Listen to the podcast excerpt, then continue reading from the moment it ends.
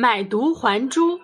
楚国有个珠宝商人到郑国去卖宝珠，他用名贵的、有香味的木料雕了一只盒子，又想方设法把盒子装饰得十分美观，然后把宝珠装在里面。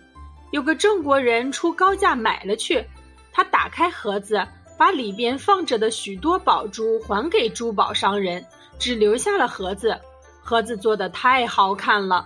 那个郑国人只看中了盒子，不晓得宝珠比盒子贵许多倍。